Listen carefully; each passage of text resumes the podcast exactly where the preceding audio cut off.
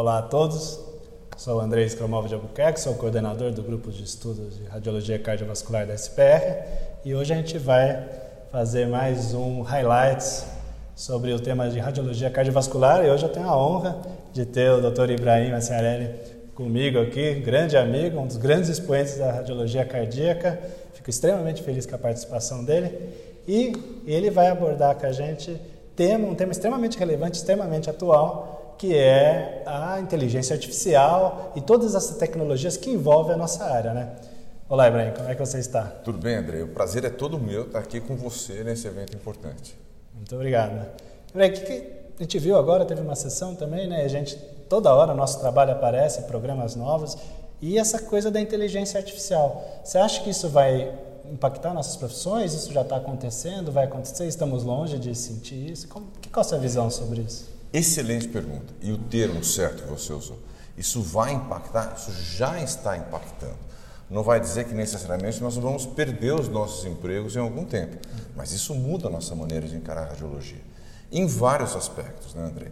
Que vai ser aplicado no agendamento de pacientes, numa escala, numa agenda de trabalho mais inteligente, que vai impactar na maneira como nós encaixamos os exames, que vai realizar um impacto financeiro maior ou menor, e também no dia a dia do radiologista na parte de interpretar imagens, na parte de, quem sabe, até aprimorar alguns resultados, e não se sabe onde isso vai acabar. E atualmente você percebe que já tem programas que fazem isso, já está chegando na gente? Ainda não está chegando em todo mundo, porque ela é uma tecnologia que ainda está numa fase relativamente precoce do seu desenvolvimento não é uma tecnologia madura, nós estamos ainda vendo muitas coisas acontecer. Mas já existem trabalhos, por exemplo, na nossa área específica de imagem cardíaca, que tentam fazer análise de fluxo das artérias coronárias simplesmente reproduzindo coisas que eles viram ou que aprenderam com máquinas desenhadas especificamente para isso.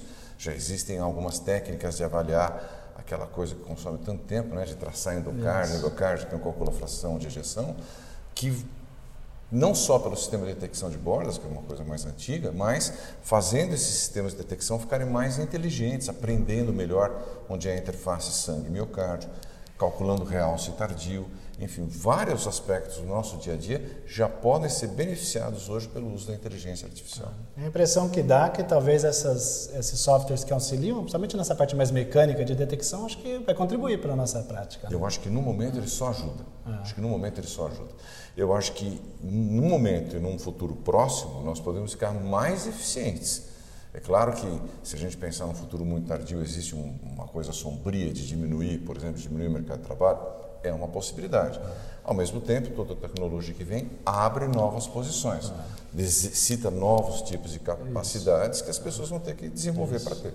Então, provavelmente a gente vai também ter que se adaptar, né? Ter que se adaptar. É. Essa é a vantagem do homem sobre a é. máquina, né? E você tem percepção que o software faz aquilo que o ser humano colocou na programação dele, ele tem capacidade de aprender. Sabe? Essa é uma coisa interessante. Existem softwares que só fazem, só repetem aquela coisa que a gente ensinou para eles. Uhum. Outros vão aprendendo. E o aprendizado aí tem duas, eh, duas, dois aspectos. Um é de aprender a aprimorar o seu desempenho, que é uma coisa parecida com o atleta. O atleta todo, treina todo dia para ficar melhor naquilo que ele faz. A outra possibilidade, já existem algumas máquinas em que isso acontece, mas poucas aplicadas ainda à medicina e à radiologia, que vão aprendendo mais, elas aprendem com elas mesmas. Talvez seja um processo mais parecido com o aprendizado humano, mas a verdade é que o aprendizado humano é uma experiência muito pessoal é. e nós não temos 100% de domínio do controle de como as pessoas aprendem. Então é difícil dizer que as máquinas conseguem aprender como seres humanos, é. não sabemos nem como nós aprendemos é. direito, quanto mais as máquinas. É, isso aí é, realmente é, um, é uma área que tem, traz muita expectativa né, e potenciais. Eu também acredito que no primeiro momento, acho que no, a gente vai ter só, vai ajudar nosso desempenho, né? Talvez no futuro seja aquela coisa que a gente vê em filmes, né, de, de que vai fazer automatizado, mas ainda a questão humana, né, é muito importante na medicina. Eu acho que vai dar para a gente viver em equilíbrio por muitos anos com isso. Né? Outro tema que tem relação, que é relativamente recente, é a impressão 3D, né? uhum. né? Aí, por causa da cardiologia ser complexa, especialmente muito mais em RNs, por exemplo, ou naquelas doenças complexas, se discute sobre a função do 3D. Você acha que a impressão 3D tem uma função na cardiologia? Poderia ajudar? Andrei, essa é uma coisa que eu acho que é ainda não foi explorada com toda a sua potencialidade. A impressão 3D, eu acho que tem algumas coisas óbvias que ainda não foram totalmente exploradas. A primeira delas é ensino. Ah. Por que, que nós vamos precisar ficar usando uma peça de anatomia, alguma coisa? Nós podemos ter uma peça 3D. Claro que para o osso já pode ser feito, mas a textura dos órgãos, isso é uma questão de tempo. Vamos testando o material, nós vamos reproduzir um fígado, reproduzir um coração. A segunda coisa, e já existem algumas pessoas fazendo na cardiologia, é treinar o procedimento. Então você imprime, faz uma tomografia, por exemplo, da horta, que é a sua área, de que poucas ah. pessoas no mundo fazem isso bem como você, mas assim, você faz uma tomografia de aorta, vai lá e o cirurgião treina o procedimento isso. ali. E eu vejo um futuro ah, bastante animador, que, a possibilidade, que ainda não está lá, mas existe a possibilidade de nós personalizarmos prótese para aquele paciente. Uhum. Então, hoje, por exemplo, na área de TAV, né, troca valvar percutânea da, da estenose aórtica, que é uma coisa que você faz no seu dia a dia, você tem lá os uma das coisas que você tem que fazer hoje, o que é? Definir direitinho o tamanho do anel, porque existem alguns tamanhos fixos de prótese que podem chegar lá. Imagine, não é difícil imaginar, que ao invés de você medir para alguém escolher, você vai medir e vai imprimir uma prótese personalizada para aquele tamanho de anel. Isso vai ampliar a possibilidade do radiologista trabalhar nas áreas terapêuticas e é uma coisa que para o paciente não tem como não trazer é, benefício. É, já, também já discuti com colegas de outras áreas, de neurologia e ortopedia, a questão do material biocompatível, né? Isso. Que é isso que você está falando, né? Exato. Né? Poder fazer, por exemplo, um osso sob uhum. medida, uma prótese óssea sob medida, né? Uhum. Ou uma válvula cardíaca, né? E outro tema que também a gente vê que, tá, que a gente usa nas nossas vidas é a questão da nuvem, né? Isso. Aqueles, aqueles, aquelas empresas que oferecem armazenamento na nuvem e tudo mais. E na radiologia isso também está chegando? Você acha que o processamento na nuvem, o armazenamento na nuvem está chegando? Como é? Eu acho que vai ter que chegar por alguns aspectos. Primeiro, o aspecto de quem é o dono do resultado. O dono do resultado é o paciente. É. Então, nada mais correto do que o paciente ter isso armazenado em um local que ele, que ele paciente acha, ela paciente acha correto e garantir esse acesso para as pessoas que precisam ter acesso. Então, o clínico, o radiologista no momento que está vendo o exame, o cirurgião numa eventual cirurgia. Segundo, em termos de uh, capacidade de processamento, é um caminho sem volta.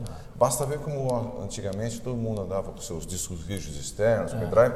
Hoje, muita coisa você tem, muita gente já fez apresentações em congressos em que a pessoa prepara em casa, manda para a nuvem e vem para cá. É muito mais eficiente, uh, diminui perda, diminui custo e melhora a sua capacidade de processamento de dados. Se a gente fizer o link com a sua primeira pergunta, nuvens são muito mais próximas de Big Data, é. de grandes processamentos, do que coisas individualizadas. Isso. Então, é um, uma, uma, ferramenta que seguramente todos nós vamos estar usando em pouco é, tempo. E uma coisa que a gente percebe na prática, que vai nessa linha, é que às vezes um paciente fez o exame em uma instituição dois, um mês atrás, ou dois meses, ou um tempo que seja, um ano, e vem fazer outra conosco na nossa instituição, e eu não tenho acesso àquele exame. Você compara com o laudo, que né? eu poderia, é, compara com o laudo. Seria, ajudaria o paciente a ter Exatamente. acesso. Né? Mas daí a gente também talvez passa perto daquela questão da ética, né? Quem que pode acessar, quem não pode.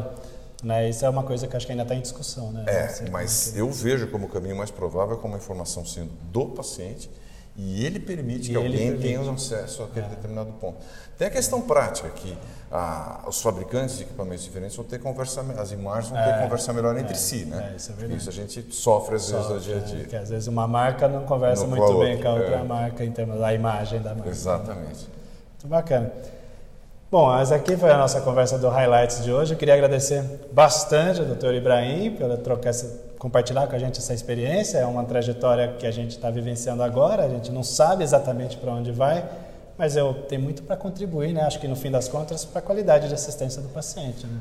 Que é para isso que a gente fez medicina. É, gente fez muito. muito obrigado, Ibrahim. Obrigado, André. Até Parabéns mais. pelo evento. Então, obrigado a todos por ter acompanhado a nossa apresentação. Convidamos todos para também participar dos, das reuniões do grupo de estudo de radiologia cardiovascular e das outras atividades de radiologia cardiovascular da SPR. Obrigado.